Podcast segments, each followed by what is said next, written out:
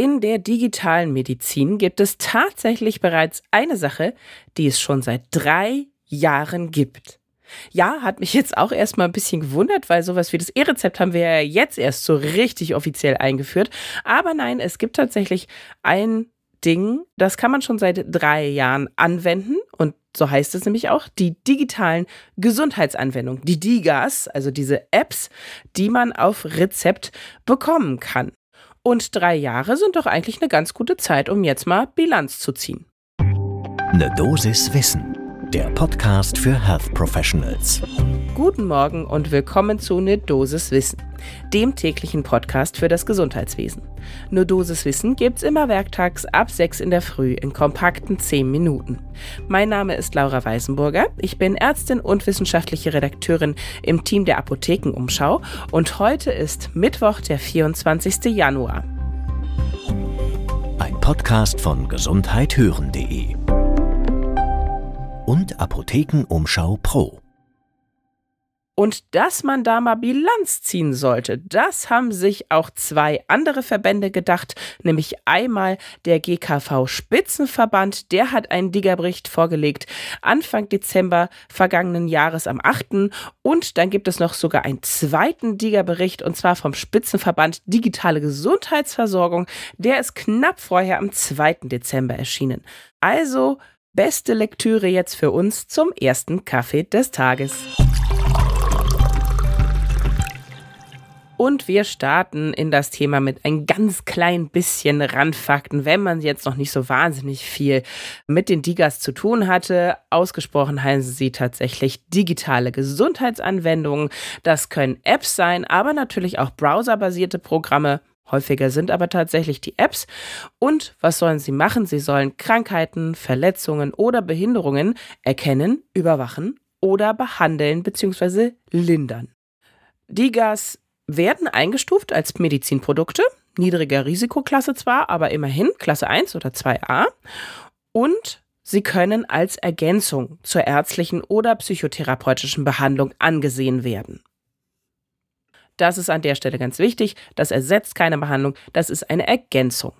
Und wie ich schon angeteasert habe, seit drei Jahren gibt es die jetzt. Im Herbst 2020 kamen die ersten auf die Liste bzw. auf den Markt und können seitdem auch von eben Ärztinnen, Ärzten oder Psychotherapeutinnen verordnet werden oder sogar direkt bei der Krankenkasse beantragt werden. Dann muss man allerdings selber nachweisen, dass man eben eine relevante Erkrankung hat, die mit diesen Apps behandelt werden kann. Dadurch, dass sie den Status von Medizinprodukten haben, werden die Digas auch kontrolliert vom BfArM, also vom Bundesinstitut für Arzneimittel und Medizinprodukte. Und sie müssen auch nachweisen, dass sie tatsächlich einen positiven Versorgungseffekt für die Patientinnen haben.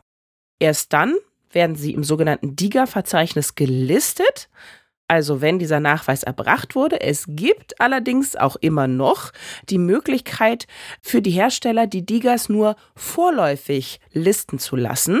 Dann muss man aber immer noch innerhalb von einem Jahr, von zwölf Monaten, einen medizinischen Nutzen nachweisen.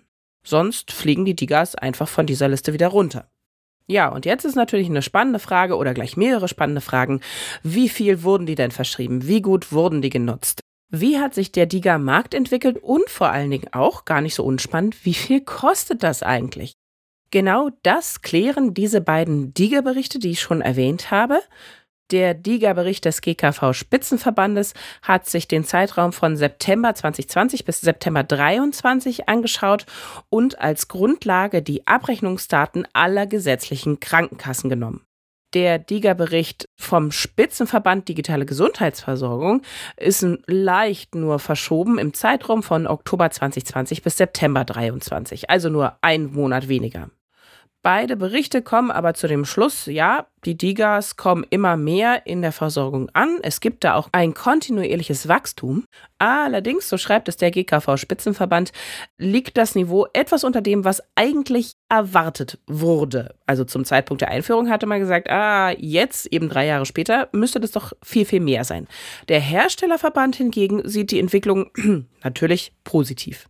Und jetzt zu der Frage, wie viel wurden sie denn in Anspruch genommen? Im Berichtszeitraum, also von 2020 bis 2023, wurden mehr als 350.000 Diga verschrieben. Und da gehen wir gleich weiter zu den Kosten. Die gesetzliche Krankenversicherung hat dafür mehr als 100 Millionen Euro bezahlt. Denn für die Verbraucherinnen und Verbraucher sind die Diga ja kostenlos, wenn sie von der gesetzlichen Krankenkasse übernommen werden. Aber natürlich zahlt die Krankenkasse ja an die Hersteller der Apps. Bei diesen beiden Zahlen, also bei der Inanspruchnahme und den Kosten, kann man auch sagen, im Vergleich zum Vorjahr, also 2022, haben sich Inanspruchnahme und Ausgaben mehr als verdoppelt. Wer bekommt die meisten Diga verschrieben bzw. nutzt sie? Das sind tatsächlich häufig Frauen. Am allermeisten werden sie hausärztlich verordnet, nämlich zu 40 Prozent. Und am häufigsten werden Gesundheitsanwendungen zur Behandlung von entweder psychischen Erkrankungen in Anspruch genommen. Da gibt es welche zum Beispiel zur Behandlung von Depressionen. Dann sind ganz häufig die Stoffwechselerkrankungen dabei, sprich also Diabetes zum Beispiel. Und natürlich Erkrankungen des muskuloskeletalen Systems, sprich also Rückenschmerzen. Da gibt es auch ganz viele Anwendungen für. Allerdings muss man auch ganz klar sagen, die Bilanz vom GKV-Spitzenverband zu den Diggers ist wohl eher ernüchternd, denn so schreibt der Verband, Hauptproblem ist der vielfach fehlende Nutzennachweis. Im gesamten Berichtszeitraum zum Beispiel konnte nur jede fünfte Diga zu gleich Beginn ihrer Aufnahme in das Diga-Verzeichnis einen Nutzen für die Patientinnen und Patienten nachweisen was natürlich eher schlechtere Ausgangsposition ist. Das sorgt für Unsicherheiten und auch mangelnde Akzeptanz, sowohl bei den Verordnenden als auch bei denjenigen, die sie bekommen sollen. Und natürlich kosten die auch bereits in diesem Probezeitraum, in Anführungsstrichen, die Krankenkassen bereits Geld, auch wenn noch nicht ganz nachgewiesen ist, dass die DIGA wirklich tut, was sie soll. Der Spitzenverband Digitale Gesundheitsversorgung hält aber da ein bisschen dagegen, denn in dem Bericht wird wiederum betont, die überwiegende Mehrheit der zunächst noch vorläufig zugelassenen bzw. aufgenommenen Digas in diesen Katalog habe dann später durch die Nachweis positiver Versorgungseffekte eine dauerhafte Aufnahme erreicht. Und der Herstellerverband gibt auch zu bedenken, wenn es dieses Erprobungsjahr mit auch einer finanziellen Leistung für die Herstellenden nicht geben würde, dann könnte nur ein Bruchteil der Anwendungen überhaupt angeboten werden. Die beiden Verbände haben sich ja auch genauer nochmal die Preise en Detail angeschaut und da zeigte sich auch was Interessantes, denn mit der Zeit steigen die Preise, auch wenn wir jetzt eben gerade über den nicht wirklich für jede Diga nachgewiesenen Nutzen gesprochen haben. Wie kann das sein? Im ersten Jahr nach der Aufnahme in den GKV-Leistungskatalog in dieses Tiger-Verzeichnis, können die Hersteller nach eigenem Belieben Preise für die Tiger festlegen. Das heißt also, das ist, da sind sie ziemlich frei, da gibt es eine Menge, Menge Spielraum. Und das wird auch definitiv ausgenutzt, denn im Schnitt liegen diese Preise wiederum weit höher über denen als die zwischen den Herstellern und dem GKV-Spitzenverband dann vereinbarten Vergütungsbeiträge, die ab dem 13. Monat gelten. Das macht natürlich auch nicht so wahnsinnig viel Sinn. Ne? Warum kostet die Diga im Monat 12 noch so und so viel Euro für die Kassen und plötzlich deutlich weniger, weil sie wurde ja aufgenommen. Eigentlich ist jetzt nachgewiesen, sie bringt auch wirklich was, wird sie billiger. Macht nicht besonders viel Sinn. Deshalb hat der GKV-Spitzenverband auch gesagt, es sollten ausschließlich Digas mit nachgewiesenen medizinischen Nutzen erst aufgenommen werden und damit eben auch echten Mehrwerten, die sie bieten können. Und mit dem ersten Tag der Aufnahme der Diga in die Versorgung müssten angemessene, am Patientennutzen orientierte Preise gelten. Der Herstellerverband, naja, hält nicht wirklich dagegen, aber sagt natürlich, sie sollten möglichst einfach und niedrigschwellig erhältlich sein. Ja, klar, ist für alle angenehm. Allerdings betont der Herstellerverband auch, anscheinend müssen relativ viele Patientinnen und Patienten zu lange auf den Freischaltcode von der Krankenkasse warten. Das ist also nochmal so ein schwarzer Peter, der da so ein bisschen hinterhergeschoben wird. Ja, man muss also ganz ehrlich sagen, diese beiden Berichte, naja, lesen sich nicht so ganz 100% super toll nach drei Jahren. Es ist mit Sicherheit für viele Menschen eine Ergänzung die vielleicht auch hilft in der Therapie oder möglichst helfen sollte. Das zumindest sollte man erwarten, wenn das so derartig viel Geld kostet. Dass es da aber noch Nachbesserungen geben muss im System, wie die Zulassung genau erfolgt, wie die Kosten festgelegt werden, das, glaube ich, wurde jetzt mit dieser Folge Dosiswissen doch sehr deutlich.